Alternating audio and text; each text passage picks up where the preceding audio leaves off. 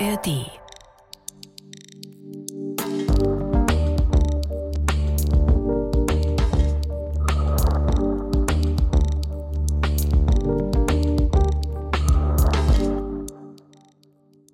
Irgendwann im Sommer 2022, das genaue Datum ist nicht überliefert, da steigt ein Mann die Stufen seines Hauses hinab. Er ist zu diesem Zeitpunkt Mitte 50 und in seinem Job äußerst gefragt. Moderator, Satiriker, Journalist, Komiker, Synchronsprecher, Grimme-Preis, Fernsehpreis, ja, sogar ein Bambi steht in seinem Wohnzimmer. Doch der Erfolg, der fordert seinen körperlichen Tribut.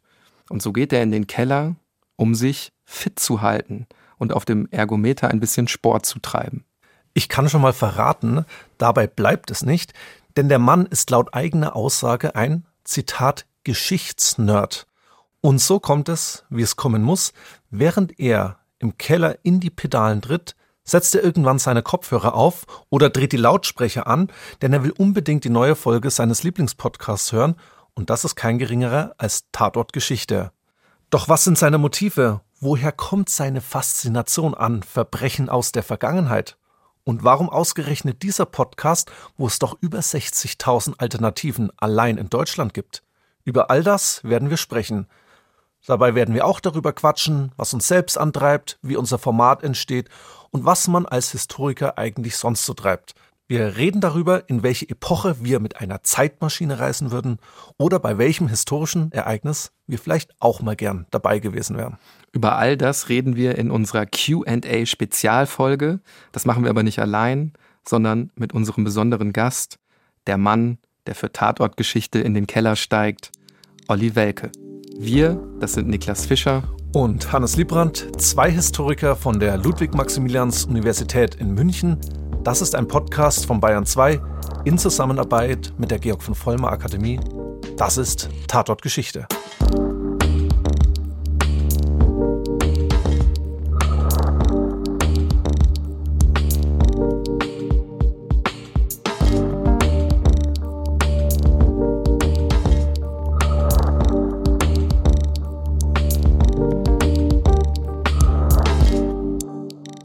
Ja, hallo, Olli, schön, dass du da bist. Wir freuen uns natürlich, dass du dir die Zeit genommen hast. Ja, hi, grüß euch. Hi, servus, schön, dass du da bist. Wir brauchen dich jetzt auch gar nicht weiter einführen. Du bist der Anchorman der Heute-Show und quasi aus Niklas Heimat. Das ist vielleicht doch noch ganz wichtig. Also, du hast mal gesagt, Hasewinkel Ach. bei Gütersloh bei Bielefeld. Niklas kommt ja auch ja. aus Bielefeld. Ja, ja. wir Bielefelder müssen zusammen. Ja, wir beide können beweisen, dass es Bielefeld doch gibt. Ja, ich dachte, der Gag wäre zu Ende erzählt, aber ja, hier in Bayern ist das noch nicht angekommen. Hier höre ich ihn leider immer noch sehr häufig. Also du bist auch gebürtiger Bielefelder? Tatsächlich gebürtiger Bielefelder, ja. Ja, ich auch. Hm, toll, ne? Ah, wunderbar. Schon eine Verbindung hier in dieser Q&A-Folge. Olli, du machst ja zusammen mit Oliver Kalkofe den Podcast Kalk und Welk, äh, die fabelhaften Boomer Boys. Wir kennen uns auch, der Niklas und ich, schon seit längerer Zeit. Also da gibt's auch eine Gemeinsamkeit zur Tatort-Geschichte, weil ihr ja auch befreundet seid, habt, glaube ich, auch in Münster zusammen studiert. Jetzt mal so die erste Frage an dich, die ja. auch uns immer gestellt wird. Wie ist es eigentlich, so mit einem Kumpel einen Podcast zu hosten? Ne? Es hat Vor- und Nachteile. Also der Vorteil ist natürlich, dass man ein Gefühl dafür hat, wann man den anderen unterbrechen darf wann man ihn vielleicht sogar mal unterbrechen muss, um ihn vor sich selber zu schützen. Der Nachteil kann natürlich sein, wenn man sich wie Kalkow und ich seit den späten 80ern kennt, dass man natürlich auch jede Anekdote kennt und jedes Geheimnis eigentlich. Also das kann dann schon mal wie bei so einem alten Ehepaar sein. Es hat ja auch Vor- und Nachteile, so würde ich es eigentlich zusammenfassen. Ja, das ist bei uns, glaube ich, ganz ähnlich. Also ich glaube, die Fetzen, die fliegen auch schneller mal, wenn man sich so gut kennt. Und manchmal sagt der Niklas auch. Ja, man ist ungeduldiger, ne? Also ja. ich glaube, ich wäre mit einem, den ich nicht so gut kenne im Podcast, manchmal ein bisschen bisschen gnädiger und bei ihm denke, ja, jetzt kommt die Geschichte wieder, mach hin, Junge, und spule schon so innerlich vor. So würde man wahrscheinlich mit jemandem, den man kaum kennt, nicht reden, ja.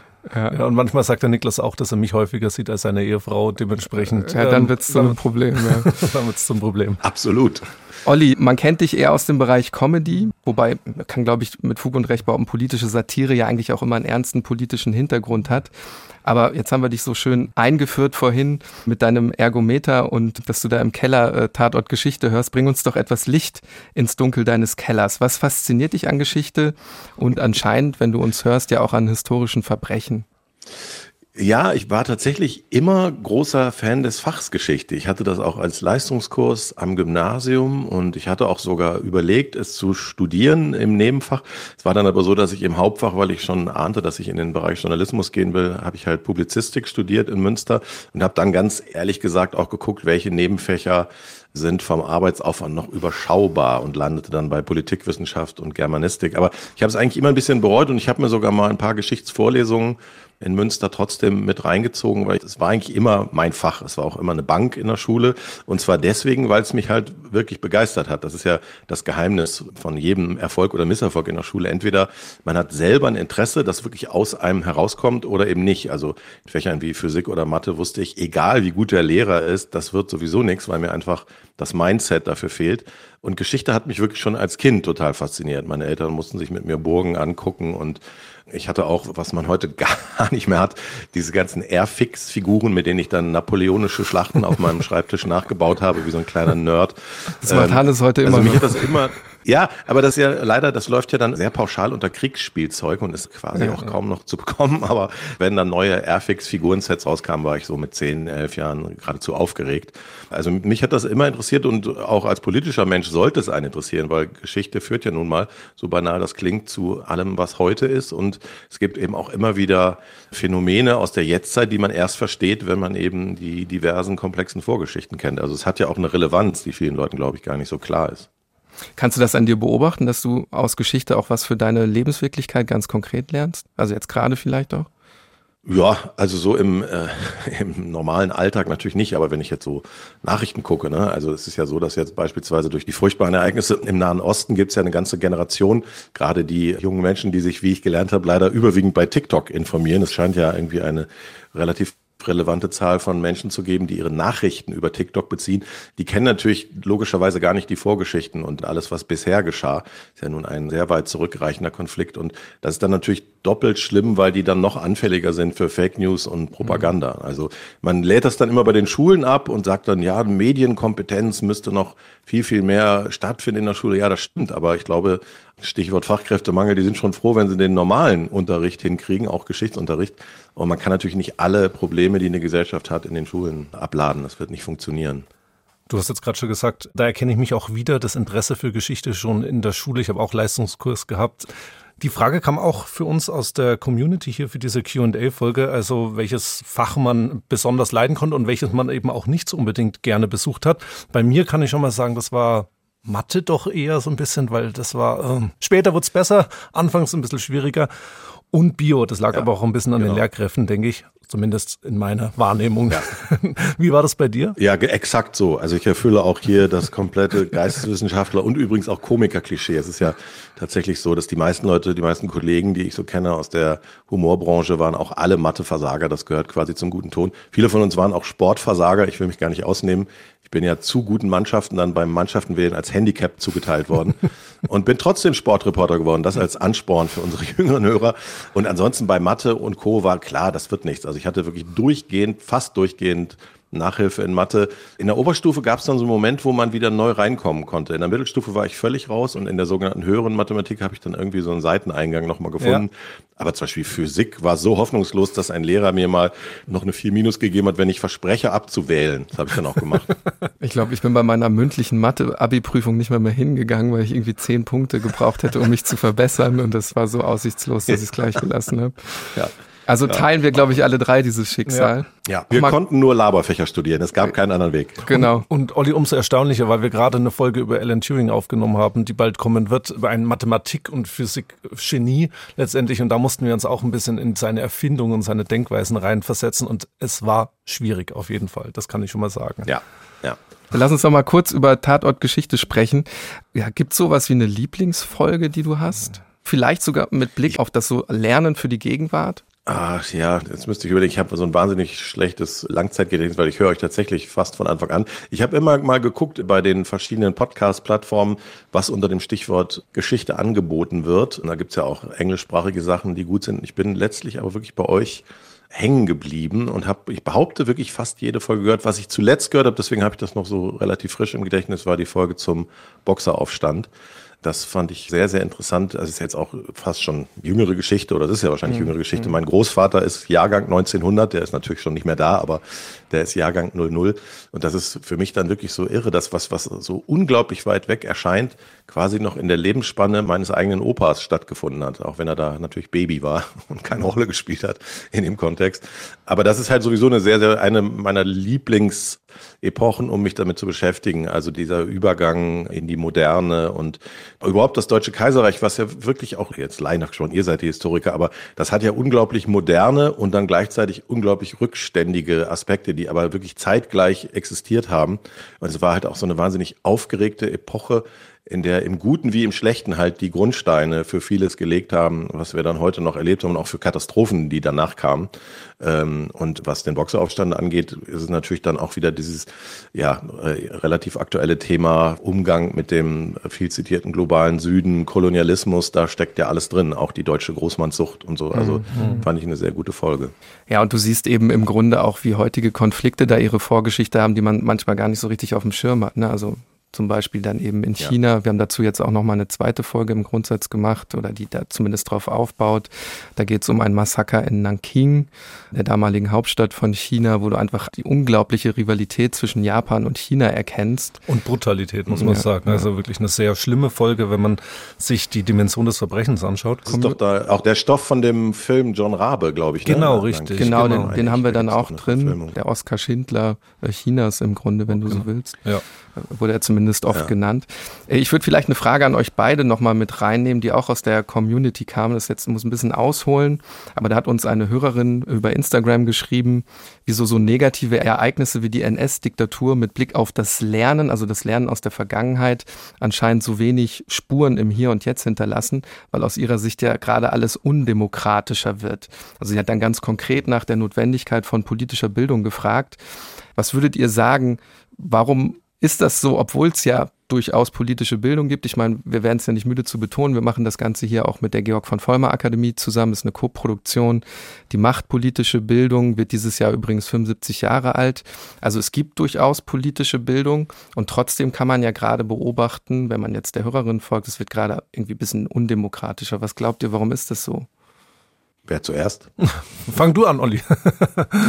ja, also mir fiel nur gerade ein, dass ja, glaube ich, die Ampel, wenn ich jetzt nicht völligen Quatsch erzähle, neulich erst die Mittel ausgerechnet für die Bundeszentrale für politische mhm, Bildung ja. gekürzt hat, was ich für eine ganz schlechte Idee halte. Ja. Aber das nur am Rand. Ansonsten stellen wir natürlich jetzt durch unsere Arbeit mit der Heute-Show fest, wo wir ja auch jahrelang dachten, dass es irgendwie wichtig wäre und auch, äh, sagen wir mal, zu Bewusstseinsänderungen führt, wenn man zum Beispiel nachweist, wie eng die Verbindungen von Teilen der AfD ins wirklich rechtsextreme mhm. und neonazistische Lager sind und stellen halt fest, also zumindest so muss man die Umfragen ja wohl lesen, dass das einen großen Teil der Leute gar nicht mehr erreicht. Also das kann man sich kaum vorstellen in Deutschland, aber alleine das Wort rechtsextrem reicht jetzt auch nicht mehr, um da so bei einigen Leuten jedenfalls ein Nachdenken auszulösen. Wir sind dann jetzt dazu übergegangen, eher durchzuspielen, was passieren würde, wenn so eine Partei ihre Programme in die Realität umsetzt, also inklusive EU-Austritt oder sogar NATO-Austritt. Und wenn man das dann mhm. runterdekliniert, was das wirklich bedeutet, müsste vielleicht der ein oder andere Protestwähler nochmal auch aus rein egoistischen Motiven seinen eigenen Wohlstand betrachtend neu nachdenken. Ich glaube, man muss an dieses ganze Thema anders rangehen. Ich glaube, dass auch die Medien, und ich will Satire da gar nicht ausnehmen, zu lange so eine Art, ja, ich, das ist fast ein bisschen zu despektierlich über die eigene Arbeit, aber etwas zu sehr gepredigt hat und auch ein bisschen zu oft über die Stöckchen gesprungen ist, die populistische Parteien einem hinhalten. Man muss da etwas anders rangehen, glaube ich, wenn man nicht eines Tages in einem anderen Land aufwachen möchte, jedenfalls. Ich denke auch, dass die, was du angesprochen hast, also dass die Reichweite, wen erreicht man wirklich mit politischer Bildung, ja doch auch eingeschränkt ist. Also wir machen ja auch viele Seminare und zum Beispiel für die Georg von Vollmer Akademie und Bildungsreisen. Und man sieht trotzdem häufig, dass man in einer gewissen Bubble ist. Also, dass die Menschen, die kommen aus äh, ähnlichen Sozialisation, Alter, Orten und so weiter, also da erkennt man schon so wiederkehrende Muster. Und in der Schule, die ja die einzige Instanz eigentlich bildet, wo alle Menschen irgendwie mal durch müssen, wo man in der Theorie zumindest jeden erreicht, hat natürlich vielfältige Aufgaben und auch vielfältige Probleme vor der Heterogenität der Schülerinnen und Schüler bis hin zu immer mehr Fächern, immer mehr Stoff. Das können wir jetzt nicht alles diskutieren, aber das wäre mal zu fragen, wie man wirklich auch noch mehr Menschen erreicht. Ja, also ich komme ja zum Beispiel auch aus der politischen Bildung selbst. Ich war ja auch lange an der Vollmer Akademie. Und äh, wir hatten immer das Problem, dass wir eigentlich uns sehr schwer tun, genau die Menschen zu erreichen, für die wir diese Bildungsangebote eigentlich machen. Hat der Soziologe Stefan Lesse, nicht war das, glaube ich, der hat da mal die schöne Formulierung gewählt. Wir diskutieren dann in einem Tempel der Wohlgesinnten und beweihräuchern uns gegenseitig. Und das ist eine riesige Herausforderung, ne, dass du diese Bildungsangebote im Grundsatz äh, breiter streust. Ja, also ich glaube, das ist wirklich die große Herausforderung unserer Zeit. Also wie mhm. überhaupt die verschiedenen Bubbles, in denen man es sich immer gemütlicher macht, äh, mal wieder in so eine Art Diskurs kommen. Also das ist ja dann sogar was, was sich dann jede Seite mal ins Stammbuch schreiben muss. Das heißt jetzt nicht, dass man über alles diskutieren kann. Natürlich gibt es irgendwie Grenzen, wo auch die Debatte für mich persönlich aufhört. Aber äh, natürlich ist es ein schlimmer Befund für eine Gesellschaft, wenn man irgendwann nicht mal mehr streiten kann, weil halt auch das Verständnis über die Fakten so unterschiedlich ist, dass man denkt, das führt nirgendwo hin. Aber da müssen wir dringend wieder raus. Ja. ja. Wir haben vorhin konkret über Tatort-Geschichte gesprochen und wir planen ja schon immer jetzt schon für die nächsten Jahre und für die nächsten Staffeln und so weiter.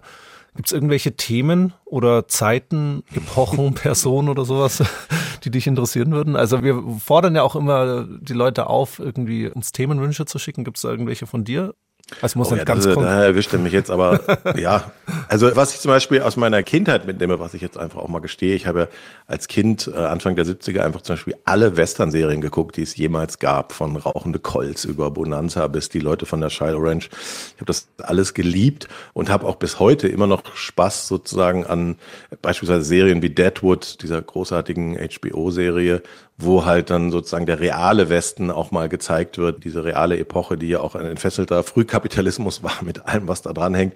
Das hat jetzt mit den klassischen John Wayne Western nicht so viel zu tun, ist aber einfach eine super spannende Zeit, weil es eben auch wieder so eine Übergangsphase ist, wo halt aus ja einer Art fast schon anarchischen Gesetzlosigkeit sich dann sowas rausbildet mit allem, was das dann auch an Gewalt etc. mit sich bringt. Also da müssten noch genug Verbrechen und äh, Morde rumliegen, um das ja, glaube ich zu auch. fixen, würde ich mal sagen. Das äh, ist zweifellos so. Wir können ja vielleicht tatsächlich auch nochmal diese Frage im Grundsatz umdrehen und das ist nämlich auch reingekommen aus der Community. Ich habe die schöne Frage bekommen, ist so ein bisschen auch ein Klassiker, die wir sehr häufig gestellt bekommen. Wenn wir jetzt eine Zeitmaschine hätten, welches historische Ereignis, also das irgendwann tatsächlich stattgefunden hat, würden wir da gern miterleben? Also Frage an euch beide, wenn wir zurückreisen könnten zu einem bestimmten historischen Ereignis, welches wäre das? Olli, ich lasse hm. dir wieder einen Vortritt. da habe ich mehr Zeit ja. zum Nachdenken. Ja, das, es gibt ganz viele Sachen. Also, wo ich schon dabei war, aber eben erst drei Jahre alt war, zum Beispiel die Mondlandung. Das muss ja zu dem Zeitpunkt einfach auch so irre gewesen sein, dass einem fast das Kleinhirn explodiert, wenn sie denn so stattgefunden hat, die Mondlandung, falls wir den Verschwörungsmythen glauben wollen. Ich wäre jetzt auf dem Mond natürlich nicht dabei gewesen, aber das hätte ich gerne live im Fernsehen. Ich habe aber schon, glaube ich, geschlafen, als es soweit war. Und ansonsten, ja, also sowas wie Gettysburg-Adresse von Lincoln, das ist natürlich irgendwie epochal. Viele wirklich große Umbrüche in der Geschichte waren doch auch mit so viel Gewalt verbunden, siehe Französische Revolution, dass ich gar nicht glaube, dass ich unbedingt live dabei sein müsste. Ja. Würde ich vielleicht nochmal zurückreisen zu meinem eigenen zehnten Geburtstag und darauf achten, dass ich mir diesmal andere Sachen wünsche oder sowas. Das ist ja, also so persönlich. In so ein Space Shuttle, da würden mich auch keine zehn Pferde reinbekommen. Also deswegen Mondlandung lieber so als passiver Betrachter am Fernsehapparat. Ich war erst vier Jahre alt beim Mauerfall 1989. Aber da in Berlin, ich meine, das war ja trotz wirklich. jahrzehntelange Trennung und dann dieses Ereignis. Ja. Ihr kennt doch bestimmt von Sven Regener den Roman Herr Lehmann, wo ja das auch am ja. Anfang beschrieben wird. Und ich finde, da kannst du das sofort miterleben. Dieser Abend, ne? Und dann, da wäre ich auch wahnsinnig gern dabei. Und es ist halt auch was Positives, irgendwie was Identitätsstiftendes, was Kollektives, was Positives. Und dann David Hasselhoff das den ganzen Tag mich jetzt total, wie jung ihr dann offensichtlich sein müsst. Das zieht mich geradezu runter, weil äh, ich war 1990, lass mich kurz rechnen, 24, ne? Ja, hm, genau. Äh, ich habe das dann auch mit anderen Studenten, haben wir das abends, wir waren irgendwo auf einer Party, haben das dann im Fernsehen gesehen und konnten das nicht glauben, weil das war ja wirklich nichts, wo ich dachte, wahrscheinlich wie die meisten anderen auch, dass das zu meinen Lebzeiten passiert. Also es war wirklich, man dachte kurz noch, für versteckte Kamera geht's zu weit. es muss ja. wohl wirklich wahr sein. Mhm. Aber das ging ja alles innerhalb von Stunden Stunden und Tagen und man hatte gar keine Zeit, da gehirntechnisch hinterherzukommen. Aber das, was man halt gerne heute verdrängt, ist, dass diese Meckerei von beiden Seiten und die kritischen Fragen und was kostet uns das und wer soll das alles bezahlen, diese Debatte hat viel früher angefangen, als man heute glauben möchte. Also man möchte einfach glauben, dass diese Anfangseuphorie ein bisschen länger gehalten hat, aber gerade auch die Frage nach der Kohle kam sehr früh. Und wer die aber selber schon thematisiert hat, dann politisch wie Lafontaine, der hat ja damit dann auch eine Wahl verloren, aber im Grunde ist das sehr schnell in eine komische Richtung gekippt. Also das habe ich damals sogar schon so empfunden, dass ich dachte, hm, sollten wir uns nicht noch ein bisschen länger freuen, bevor wir jetzt schon anfangen, so Erbsenzählermäßig zu fragen, wer bezahlt was. Ja, es hat sich auf jeden Fall irgendwie nicht als positive Meistererzählung, sagen wir Historiker, hat sich das irgendwie nicht durchgesetzt. Ne? Aber äh, es ist, glaube ich, zwingend notwendig, dass man diese Geschichte trotzdem weiterhin erzählt weil es ja, ja, am Ende aus meiner Sicht, äh, oder wahrscheinlich würdet ihr das beide unterschreiben, eben unheimlich im positiven Sinne identitätsstiftend ist.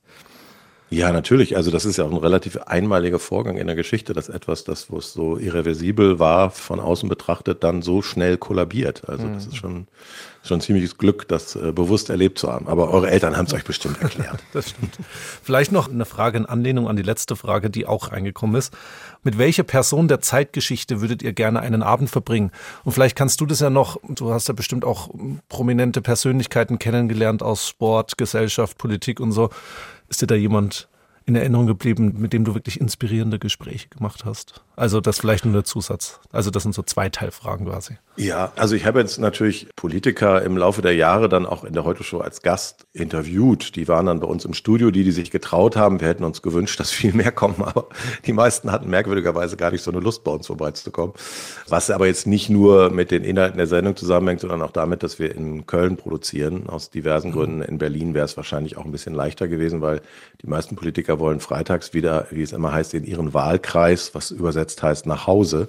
Kann ich auch verstehen. Aber die, die wir da hatten, da muss ich wirklich sagen, waren ganz viele interessante Gespräche dabei, dann auch nach der Sendung noch beim Bier bei uns in der Redaktion wirklich auch eine völlig andere Perspektive bekommen. Und es ist wie so oft, dass Leute, denen man eher kritisch gegenübersteht, nicht nur nett sind, das ist ja so ein Klischee, sondern auch eine Perspektive mitbringen, wenn man sich der öffnet, die dann auch für einen selber interessant ist. Also die meisten sind dann doch so, dass der Respekt vor der Arbeit von Politikern sowieso nochmal wächst. Sollte ja eine Selbstverständlichkeit sein, ist es heute aber leider nicht mehr. Also wenn man auch mal so einen Abgeordneten begleitet hat, also jetzt gar nicht irgendwie einen Minister, sondern auch einen normalen Abgeordneten in Berlin, das ist ein solches Arbeitspensum, das ist für normale Berufe so unvorstellbar, dass man einfach super dankbar sein muss für jeden, der das macht. Und das finde ich ist halt in Zeiten, wo auch Kommunalpolitiker so viel Hate abkriegen und sich mhm. so viel Mist anhören müssen, ist das immer so wichtig, dass man sich das nochmal in Erinnerung ruft, dass alles, was wir hier machen, das ganze System kann nur funktionieren,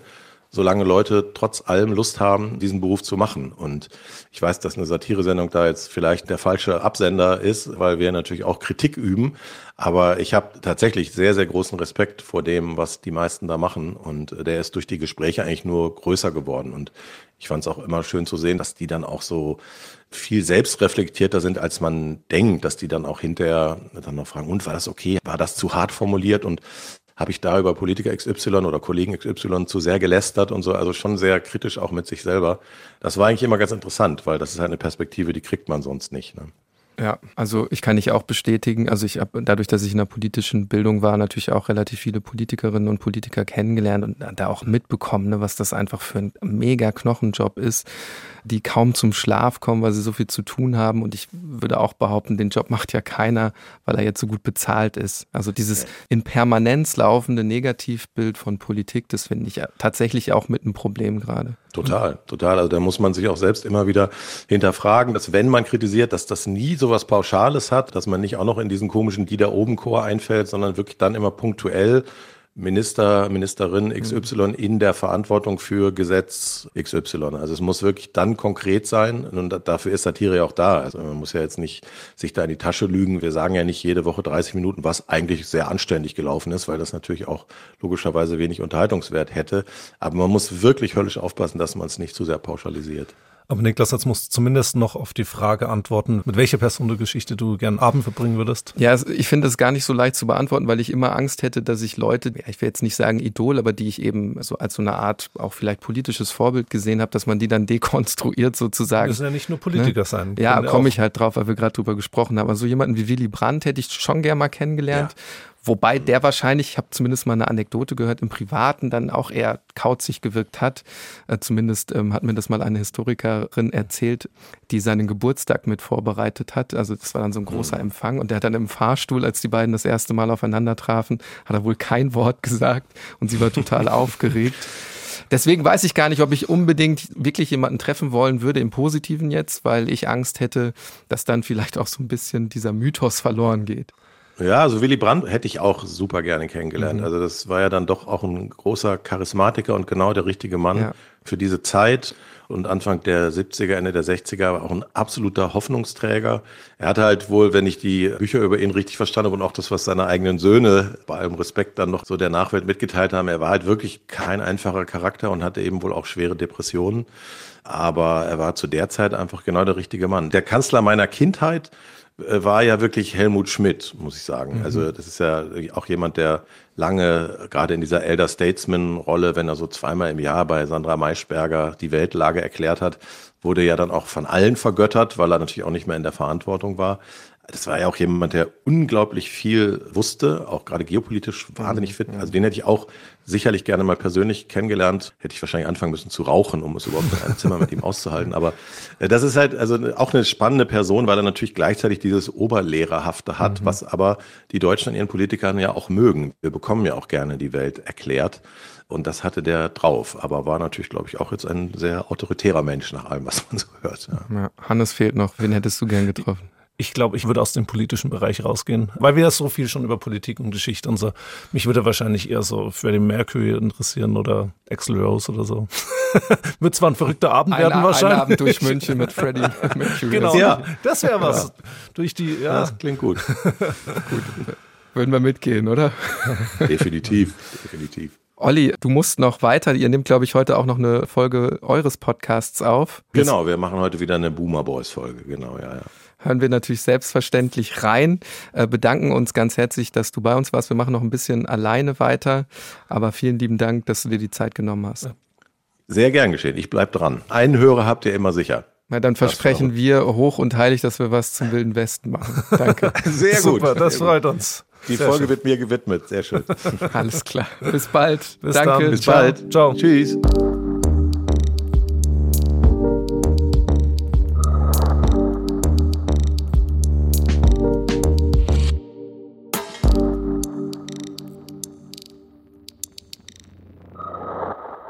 Ja, Hannes, ich habe noch eine Frage, die ich jetzt Olli nicht gestellt habe oder euch beiden nicht gestellt habe, übrig. Und zwar kam auch die Frage rein, du weißt jetzt nicht, was dich erwartet. Welches Ereignis in der Geschichte würdest du verhindern wollen, wenn du es könntest? Also eigentlich müsste man ja schon eigentlich alle unsere Ereignisse, die wir wahrscheinlich bei Tatortgeschichte geschildert haben, gerne verhindern wollen, weil wir ja immer über Verbrechen sprechen mit unheimlich viel Leid. Ähm ja. Ich glaube, es geht eher um ein ganz konkretes hm. historisches Ereignis, also jetzt nicht eine Phase ja. oder eine Ereigniskette. Also jetzt, das wirkt jetzt vielleicht zu akademisch, meine Antwort erstmal.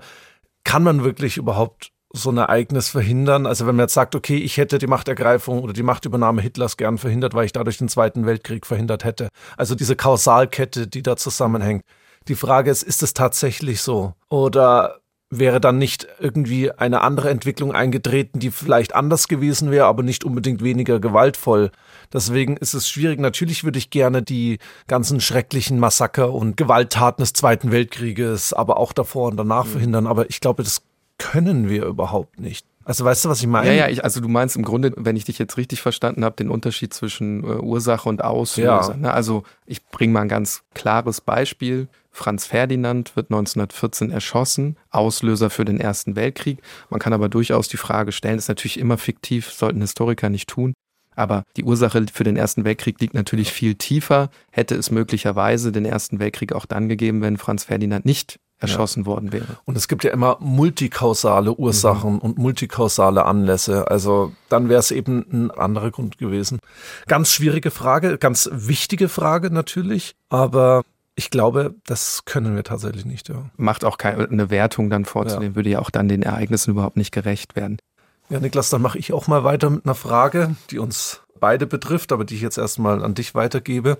Was machen wir eigentlich an der Uni, wenn wir gerade nicht einen Podcast aufnehmen? Also kannst du unseren Hörerinnen und Hörern mal ein bisschen unseren Alltag an der Uni erklären? Ja, das jetzt nicht sagen ungewöhnlich, aber bei einem Historiker erwartet man ja jetzt wahrscheinlich, dass der sich ganz klassisch mit Sachthemen auseinandersetzt, also mit der Frage, was ist passiert. Aber wir beschäftigen uns an der Uni ja eher mit dem, wie ist es passiert und was kann man daraus für Konsequenzen für die Gegenwart ableiten. Also wir beschäftigen uns mit historischem Lernen, denn wir sind ja beide Geschichtsdidaktiker und das ist unser täglich Brot an der Universität. Also ganz viele Lehramtsstudierende, die wir äh, ausbilden und denen wir eben zum Beispiel versuchen zu zeigen, was ist denn eine Orientierungskompetenz? Wie kann man sich denn in der Gegenwart orientieren, wenn man sich mit der Vergangenheit auseinandersetzt? Richtig, aber du sollst nicht auch immer wie so ein Geschichtsdidaktiker, wie so ein Wissenschaftler im Elfenbeinturm reden, sondern ein bisschen pragmatischer. Das heißt, wir geben Veranstaltungen, Seminare, du ein bisschen weniger als ich, die wir für unterschiedliche Studierendengruppen natürlich konzipieren und entwerfen. Und das bedarf natürlich auch viel Vorbereitung und Nachbereitung, dann eben die Korrekturen. Manchmal schreiben sie dann Hausarbeiten, die Studierenden, manchmal eben Referate. Also das ist erstmal, die Lehre ist erstmal ein ganz wichtiger Teil. Dann der zweite Teil ist so die Verwaltung. Wir veranstalten natürlich auch Workshops, Tagungen, es werden Publikationen herausgegeben. Es gibt Meetings, die eben vorbereitet werden müssen und dann durchgeführt werden müssen. Und der dritte Bereich ist dann so der Bereich der Forschung, wo wir auch nach eigenen Forschungsschwerpunkten entsprechenden Fragen nachgehen. Du jetzt vor allen Dingen mit deiner Dissertation, die dich natürlich sehr stark im Beschlag nimmt.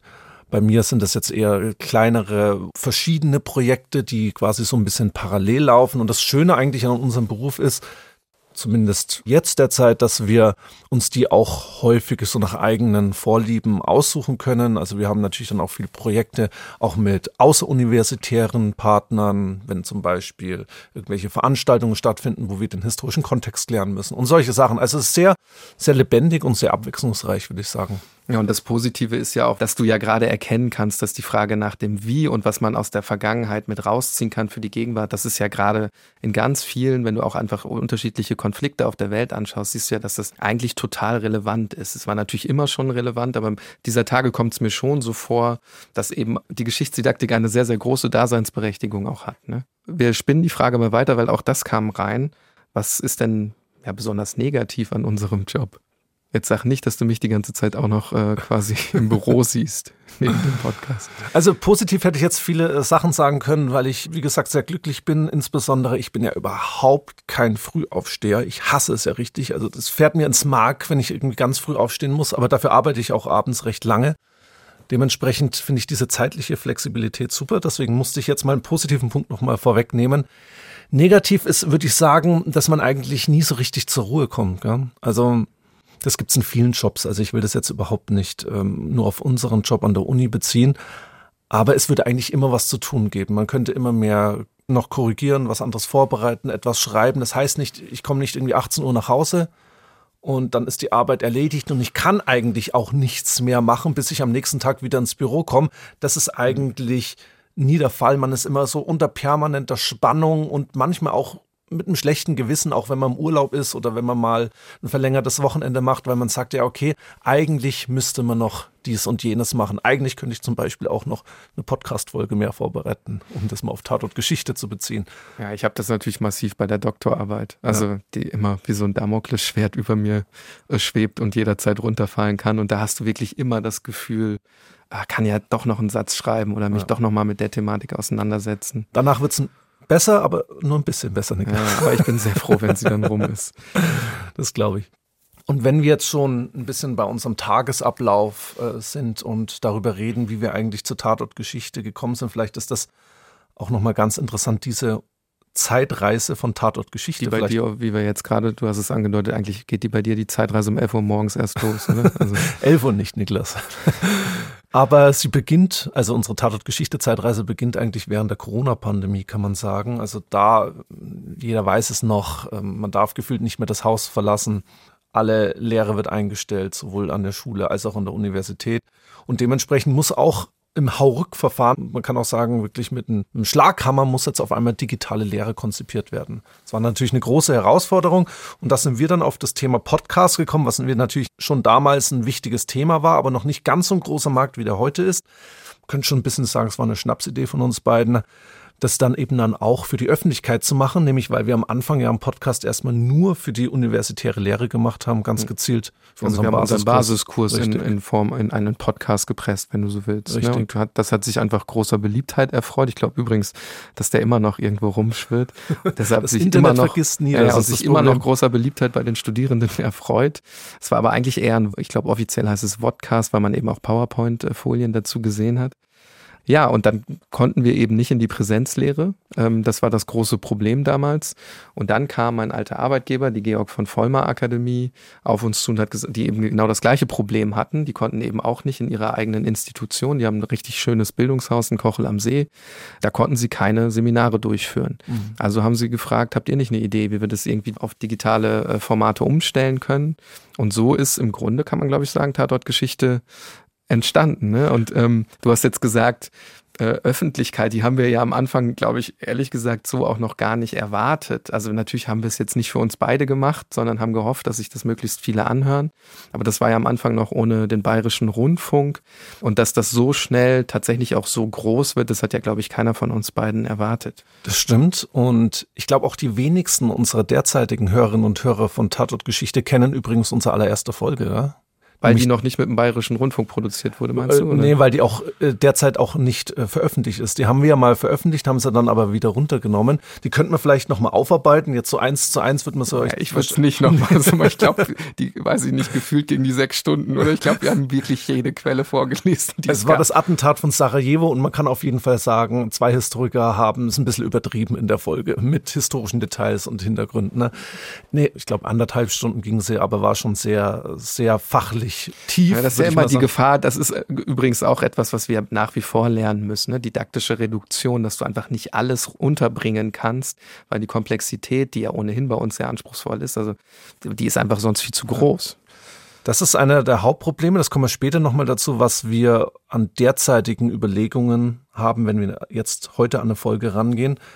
Für uns, du hast es gerade angesprochen, war es dann natürlich auch eine große Umstellung, als wir dann zum Bayerischen Rundfunk gegangen sind. Dann alles, was damit natürlich verbunden ist. Also eine Aufnahme in einem Studio, wo wir jetzt gerade übrigens auch sitzen, die Arbeit mit Redakteurinnen und Redakteuren, Sprachtraining, gemeinschaftliche Zielmarken, äh, Workflows. Äh, übrigens, ich wurde auch sehr viel in Anglizismen eingeführt, die ich vorher noch nicht kannte. Das nun was aus meiner persönlichen Erfahrung.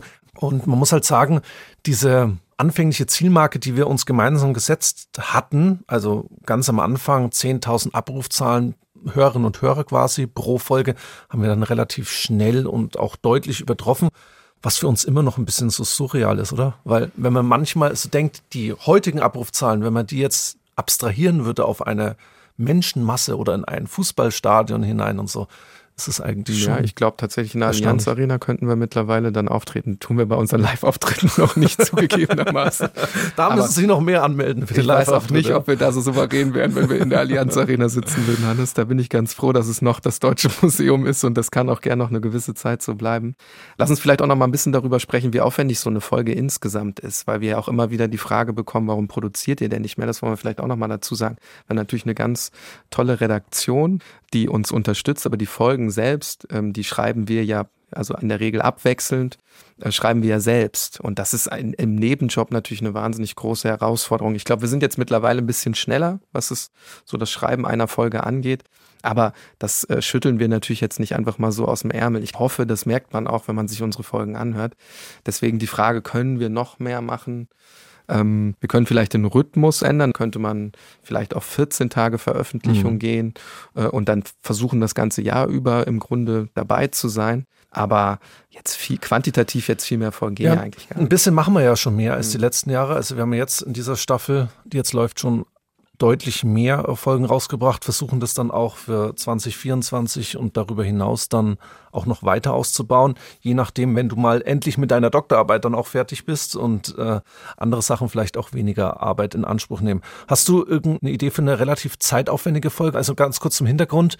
Niklas hat es gerade angesprochen. Wir machen das jetzt nicht wie andere Geschichtspodcasts, wo der eine dem anderen eine Geschichte vorträgt und der andere weiß eigentlich gar nichts, sondern wir machen ja beide zusammen als Experten, wobei man schon sagen muss, dass es eine gewisse Aufteilung natürlich gibt. Sonst wäre es überhaupt nicht zu stemmen. Gibt es irgendeine Folge, die du jetzt maßgeblich, sage ich jetzt mal, äh, vorbereitet hast, die besonders zeitaufwendig war? An welche Also denkst du da? Im Grundsatz waren, glaube ich, die ersten Folgen am zeitaufwendigsten, weil ich da einfach noch kein gutes Zeitmanagement hatte. Aber natürlich gibt es so Folgen, gerade wenn mir deutschsprachige äh, Literatur fehlt oder auch ähm, deutschsprachig, also übersetzte Quellen. Ich erinnere mich noch an Gaston Calmet, wo ich dann wirklich französische Zeitungsartikel mit eingebaut habe. Ich spreche kein Französisch, wie hoffentlich mittlerweile hinlänglich bekannt ist, wenn man uns regelmäßig hört. Da hast du dann mit einem Translator gearbeitet und hast dann auch, ist das jetzt richtig übersetzt, hast das dann auch versucht, irgendwie nicht zu sehr im Detail zu schildern, aber natürlich sehr oft auch englischsprachige Literatur, die eben die einzige ist, die uns vorliegt. Und logischerweise dauert das dann länger. Mhm. Also Emmett Till erinnere ich mich noch dran, wo ich viel die New York Times zum Beispiel auch damals gelesen habe. Ja, wenn ich das so an meine Folgen denke, da denke ich vor allen Dingen an die Folgen zur amerikanischen Geschichte. Das liegt auch einfach daran, dass man da nicht so fit ist, gell? Mhm. Also dass man sowohl im Schulunterricht als auch so im, im täglichen Alltag, also ich persönlich weniger mit der Geschichte in Kontakt getreten bin. Und dann ist es bei uns noch ein besonderes Faktum, was ich denke, dass wir sehr starken Quellenbezug natürlich auch einbinden möchten. Manchmal sieht man es, weil wir direkt aus den Quellen vorlesen, die Quellen besprechen, aber oftmals sind die Quellen ja auch die Basis im Hintergrund. Und diese Quellenrecherche, an die Quellen zu gelangen, insbesondere wenn man dann mal ins 19., 18. Jahrhundert und da davor hinausgeht, dann ist es oftmals schwierig und nimmt wirklich unheimlich viel Zeit in Anspruch, Quellen zu finden, zu suchen, die dann manchmal per Fernleihe zu bestellen oder auch teilweise ins Archiv zu gehen, um diese Quellen dann wirklich auch im Original zu sichten. Das ist ein Punkt, den wir gar nicht in einem zeitlichen Ausmaß beziffern können, aber was dann auch teilweise mal wirklich ausufern kann.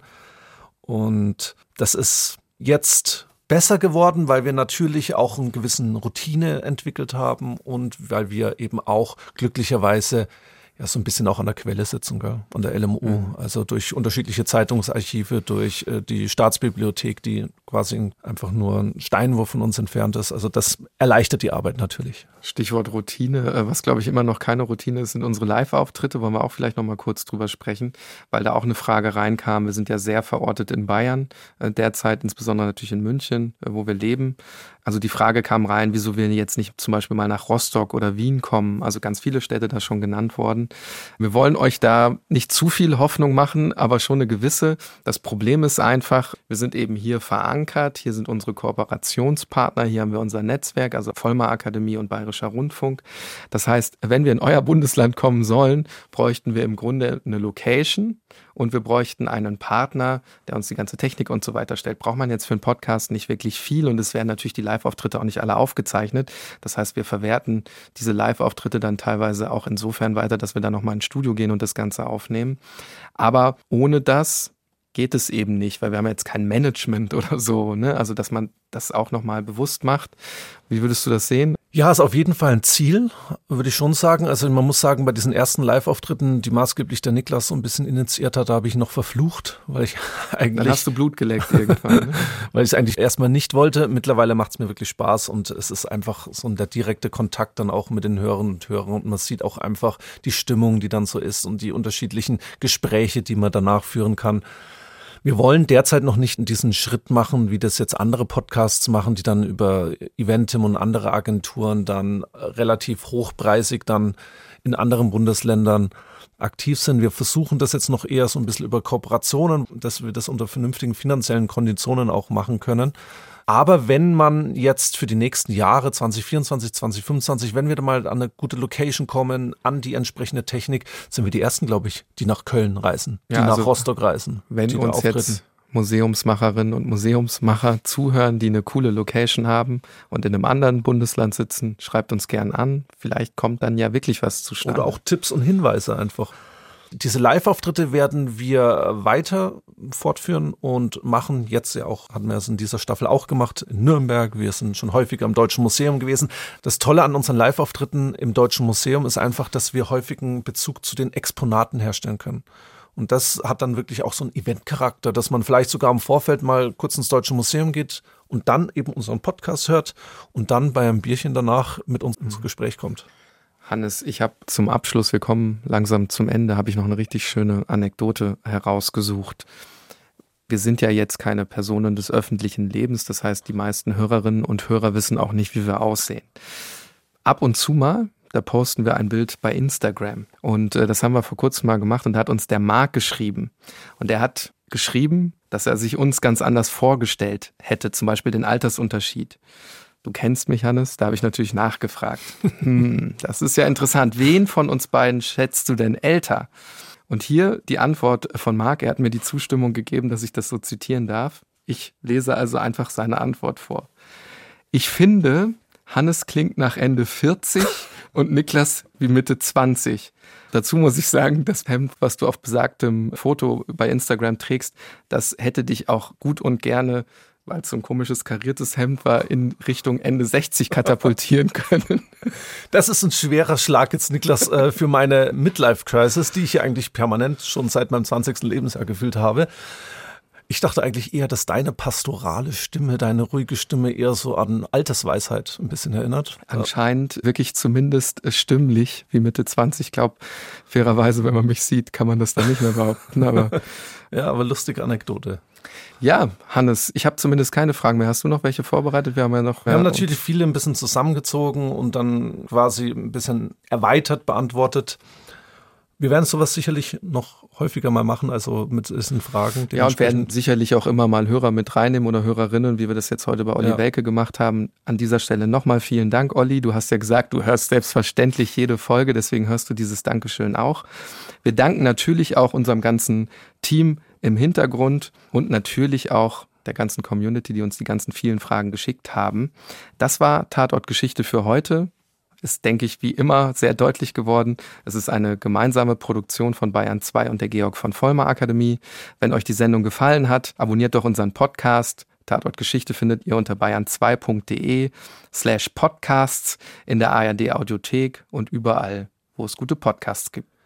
Und vielleicht können wir das in dieser QA-Folge nochmals betonen, dass wir auch positive Bewertungen natürlich auf Apple Podcasts und in anderen äh, Streaming-Plattformen gerne sehen. Das ist halt auch wichtig, damit man eben entsprechend wächst. Also tut das gerne, wenn ihr wollt. Hannes, jetzt haben wir in dieser Folge so wenig geskriptet, dass ich nicht wirklich darauf vorbereitet bin, was in der nächsten Folge kommt. Aber das heißt nicht, dass es weniger spannend wird als sonst.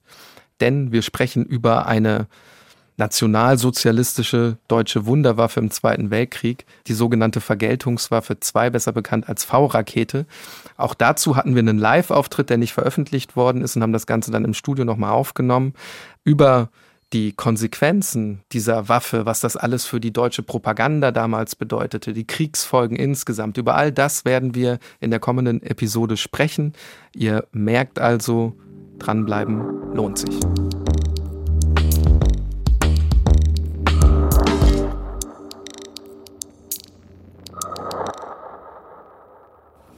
Berlin, Samstagnacht. Ein Mann. Tot. Mitten in einem Darkroom. In einem Club für schwule Männer. Das ist Queer Crimes.